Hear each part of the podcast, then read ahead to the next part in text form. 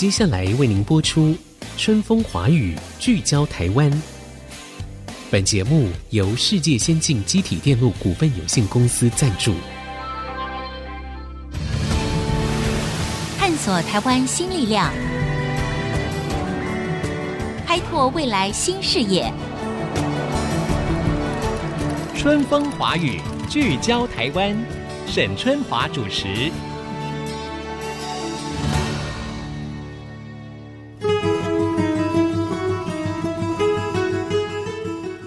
各位听众朋友，大家好，欢迎收听《春风华语》，聚焦台湾。我们在节目当中呢，曾经分享过好几次，就是全世界呢，希望在二零五零年的时候呢，可以达成近零碳排这样的一个大目标哈。当然了，这个目标很理想化，各国也都在努力，但是要达成并不是很容易的一件事情哈。但事实上呢，台湾也是有相关的策略跟进程的，比如国发会呢也定出了一个汽机车电动化的中长期的时程。那我不知道各位听众知不知道哈，就是说根据这个规划。二零三零年，二零三零年距离现在哎只有八年了呀哈。二零三零年的时候呢，市区的公共汽车公车就要百分之百的电动化，就是这些公车通通要换成电动公车。还有二零四零年的时候就会停售，就是你买不到了这个燃油车哈。那汽机车呢也会就此呢全面的电动化。我想减碳的议题呢是迫在眉睫，这个我们都知道。但是二零四零年就全面禁售燃油车，以台湾的社会条件跟我们的技术哈，还有消费者的选择各方面的考量，这个可以达成吗？那电动车真的是有大量减碳跟减少污染的效果吗？好，今天呢，我们要连线来访问台湾电动车专家、台大机械系的荣誉教授、明治大学讲座教授郑荣和教授呢，来跟我们聊一聊。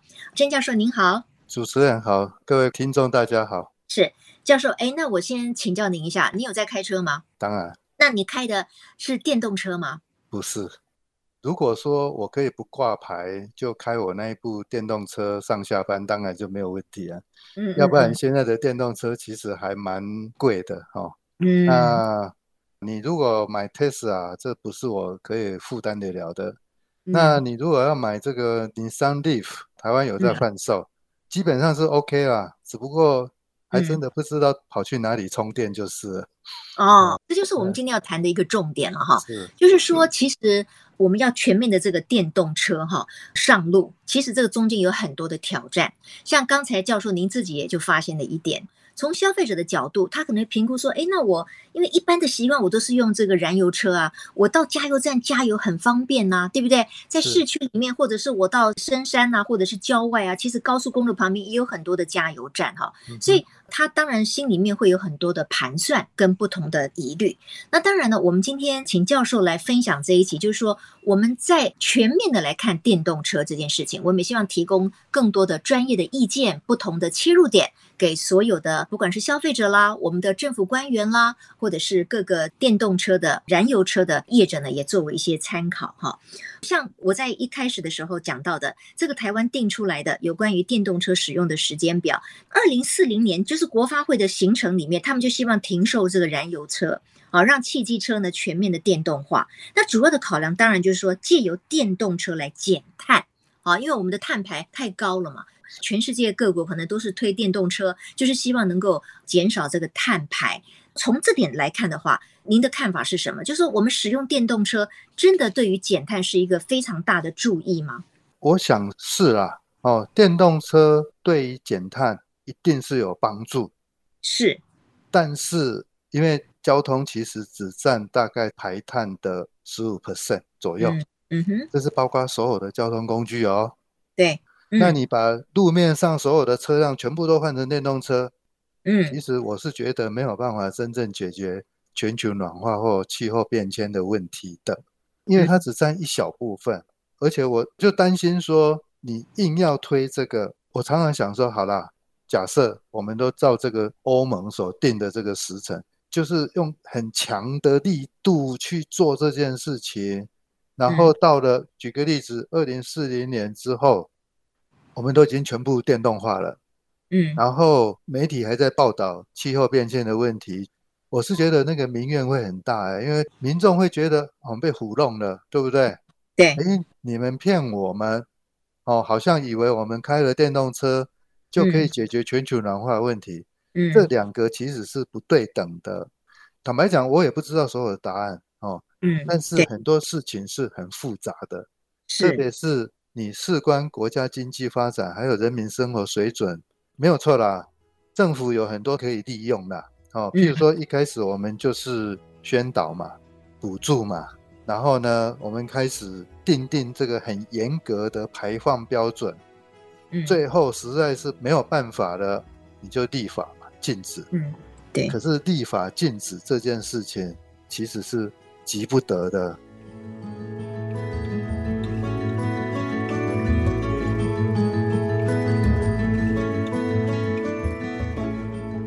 确实哈，刚才呢，郑荣和教授呢，就是谈到了理想面。政策面跟务实面或者社会面，这些都是不同的层次哦。哈，请教教授哈，就是说，哎，您也是电动车的专家，然后呢，你自己也是开车族，但是你目前并还没有选择电动车。那一来，当然现在的电动车的选择的 model 没有很多，也不是很多的车厂都出一般消费者可以接受的电动车，所以在市场的选择方面，它就是有限制的。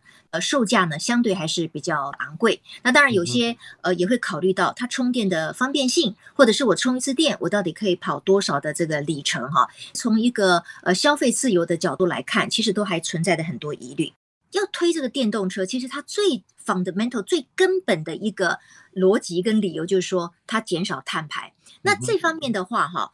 我们如果在可以选择的范围内，如果这个消费者或者民众个人他也有足够的经济力来选择电动车的话，您是不是也鼓励大家要去开电动车呢？因为它虽然不能够解决所有全球暖化的问题，可是它也是减少碳排啊。我们到底怎么样来看电动车对于减少碳排这件事情？我个人的看法是这个样子的哈，我觉得很多问题应该是对症下药，越简单越好。坦白讲。二氧化碳的浓度其实是有很多方法可以抑制或降低的。对，哦，我以前常常听到，譬如说捕捉、封存，嗯、哦，我觉得封存是很糟糕的想法啦。嗯嗯嗯。但是你如果捕捉以后再利用，嗯、那只要它有经济价值，你知道沙头的生意有人做嘛？只要它能够赚钱。嗯、对，我一直觉得，哎，政府其实真正的补助可以在这方面哦。就是二氧化碳的捕捉再利用，嗯、只要它能够产生经济价值，一定会有一大堆人跳进来做的。哦，电动车说真的是很棒的，它的优点效率很高。纯、嗯、电动车就是说用马达，马达效率现在已经高到可以九十五、九十六 percent 了。对，那引擎才三十五，最好最好的啦，才三十五哎，所以你看差异这么大，而且你低速的时候。电动车的扭力非常的强，嗯，也就是说加速性很好。我们开车的人都会去追求那个踏板踩下去的那种贴背感，对不对？电动车就是完美的 match 这个性能。但是如果你去看市面上，其实大部分都还是油车啦。政策如果没有强迫大家不准再开汽油车，我觉得这个转换其实不会那么容易的哈。它真正最大的问题，我刚刚提到电动车很好啊，效率非常的高啊，哈。那它最大的问题当然就是电池嘛，嗯哼，没有错啦，电池已经进步很多了，价格也便宜很多哦。这个我二十几年看，哇，那个电池的价格一直往下掉，但是它还是很重。你等于大部分时候那个车不是在载人，是在载电池，对不对？而且它还是很贵，因为它占了一部车的大概四十到五十 percent 的成本。嗯嗯嗯。接下来就是充电的问题，对，对不对？嗯、哦，你开着汽油车，那个油灯亮了，你会害怕吗？不会，你知道我大概还可以再开个三十公里。哦，三十公里要找到加油站很容易啊，你不会有那种焦虑感。电动车就不一样了。嗯。哦，而且它不是没有排放啊。你的电从哪里来？你的电的来源如果是火力发电，我们如果是烧煤，那是还蛮污染的。天然气，哎，你还是排二氧化碳哦。只是说，哎，我们集中在某些地方了，所以我比较容易捕捉啦什么，觉得是 OK 的。但是路上有很多的电动车哈，常常会在那个侧面呢标示这个 zero emission，其实那个有一点误导啦，没有错啦，它在行驶的时候零排放，但是不代表它从头到尾是零排放啊，哦。我前面讲了这么多的这个问题，其实不是要唱衰电动车哈，不然我干嘛投入电动车的研发，对不对？哦，对对对，我只是觉得说，没有任何科技产品是百分之百干净的哦。那如果我只考虑研发，我当然全面押宝电动车。但如果我是在研发产品，那另当别论哦，哈，因为其实大部分时候决定一个技术能不能存活。是消费者愿意不愿意买单？对，的确哈，这个电动车面面观哈，那么很多的家庭或者是这个开车族呢，在考虑我下一步是不是要采购电动车的时候，或许会有不同的考量。我们究竟怎么样来看待这个环保的议题跟电动车之间的关系，或者是我们能够开一部最适合自己的车子来上路呢？稍待一会儿再回到春风华语，聚焦台湾。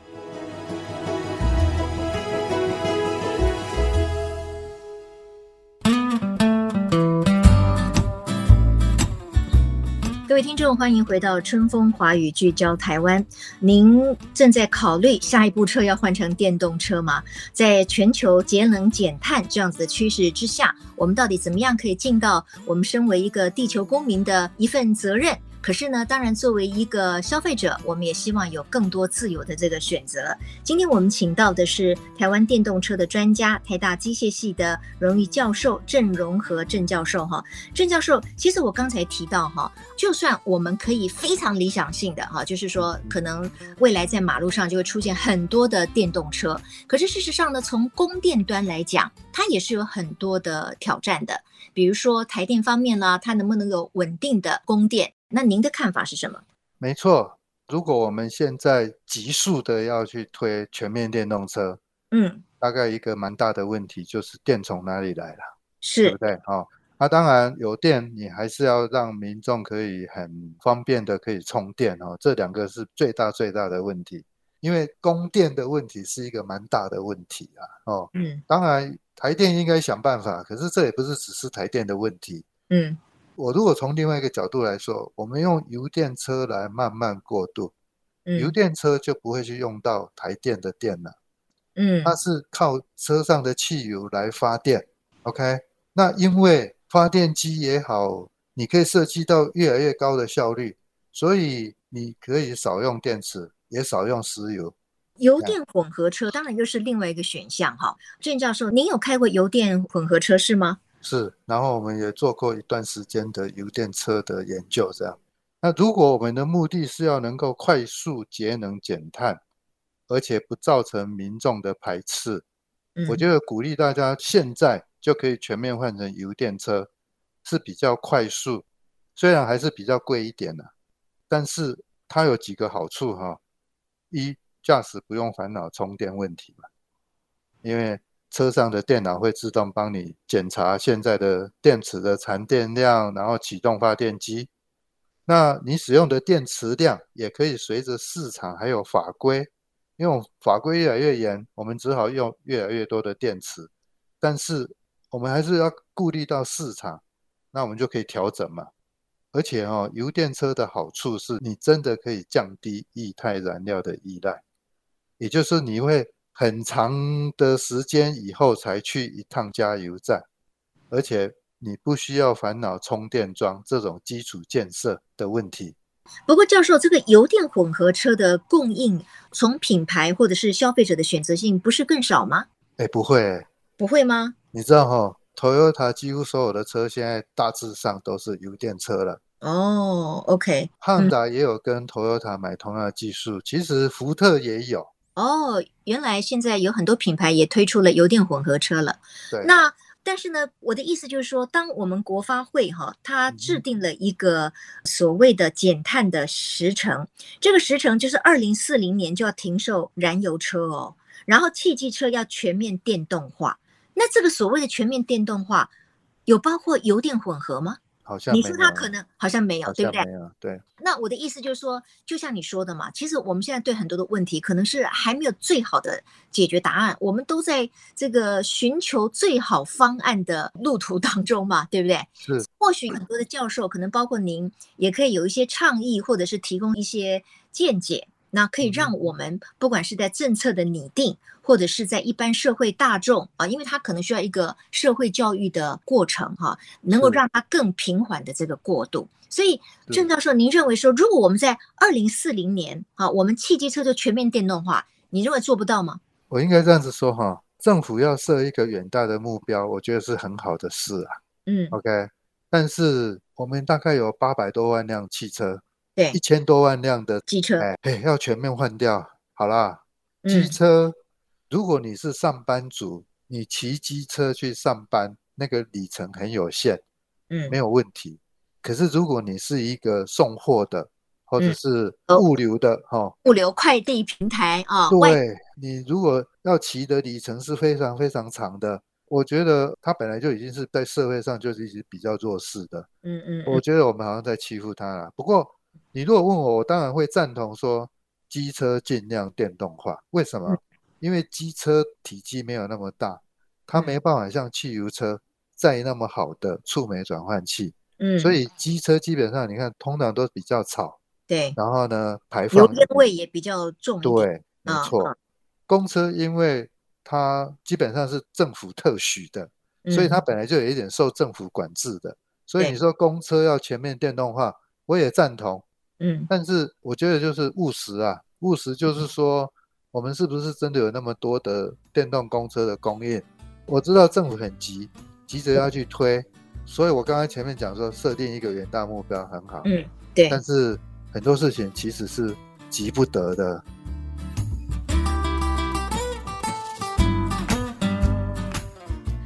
今天时间也非常有限哈，那我最后请教一下教授一个问题，就是说，那因为世界各国我看起来哈都是有安排时程这件事情。你刚才说到的欧盟的 deadline 哈，比如说我手上有一个世界各国禁售燃油车的时间表，是。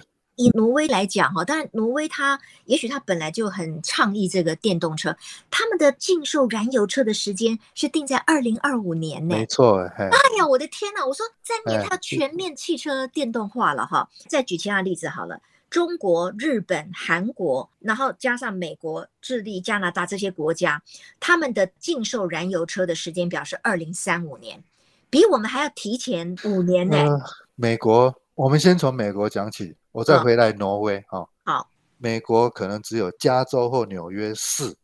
你想想看，美国那么大，对不对？你在高速公路上，对，我，我曾经有一天呢，跟我妹妹还有妹婿，我们三个人总共开了大概一千三百到四百公里。对对对，在美国一下子可以开很远很远。对，我，我在开的时候，我常常都想，我今天如果开的是电动车，门都没有，不可能啊，嗯，对不对？我不觉得。美国是全面禁用燃油车，嗯、而是也许加州，也许一个城市内，嗯、譬如说只允许电动车进去，maybe，但是不是全面啊？很难呐、啊，太难了，我觉得真的是太难。对，我也希望我是错的，但是我我不觉得是这个样子哈。嗯嗯嗯。好，挪威好了，我是觉得这个样子啊，哈，大家好像在叫板，因为好像是法国先。跳出来说，他二零四零年要进，嗯，接下来就大家就开始叫板了哈。二零三五啊，挪威就啊，我二零二五，哇哦，嗯、其实我吓了一大跳。对，所以其实我有跑去挪威看过，因为他们叫了以后，好了，我是去玩了，顺、嗯、便看一下了。对，然后我常常想，没有错，你如果是奥斯陆的市中心，它已经有很多的措施哈，很多的充电站在那边，充电桩。让大家可以一开始先免费停车充电，因为他鼓励嘛。哦，嗯、那我那时候去挪威有搭邮轮，因为挪威是一个峡湾，很多峡湾的国家嘛。对，你从一边的陆地要到另外一边的陆地，嗯、你其实要开很远的路哦。嗯，然后呢，两旁大部分都是蛮荒凉的地方。坦白讲，我没有看到有充电桩的啦。嗯嗯，那我只是很好奇。他们怎么去解决这种问题啊？我不清楚啦。我那时候就很好奇，就是说，哎，如果有机会，我应该回来看看挪威怎么解决这些问题。嗯嗯，嗯，对，我觉得刚才教授说的哈没有错。其实各国制定了一个看起来非常有理想性、很积极的一个时间表，可能都只是一个所谓叫板，宣示说有我们有关注到这个问题。可是到底那个时间到了能不能做到，那又是另外一回事嘛，哈。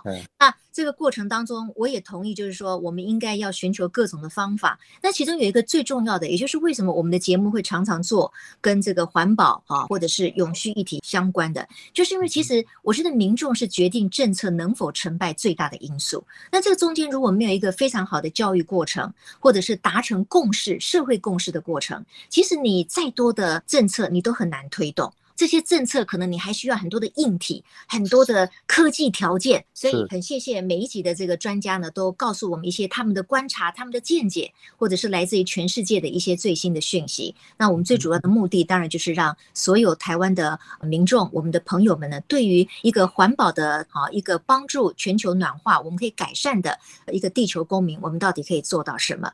好，那今天时间又到了啊，我们希望下次再有机会请郑教授回来哈，因为这个议题实在很大。那因为嗯，我的下一部车到底是什么车？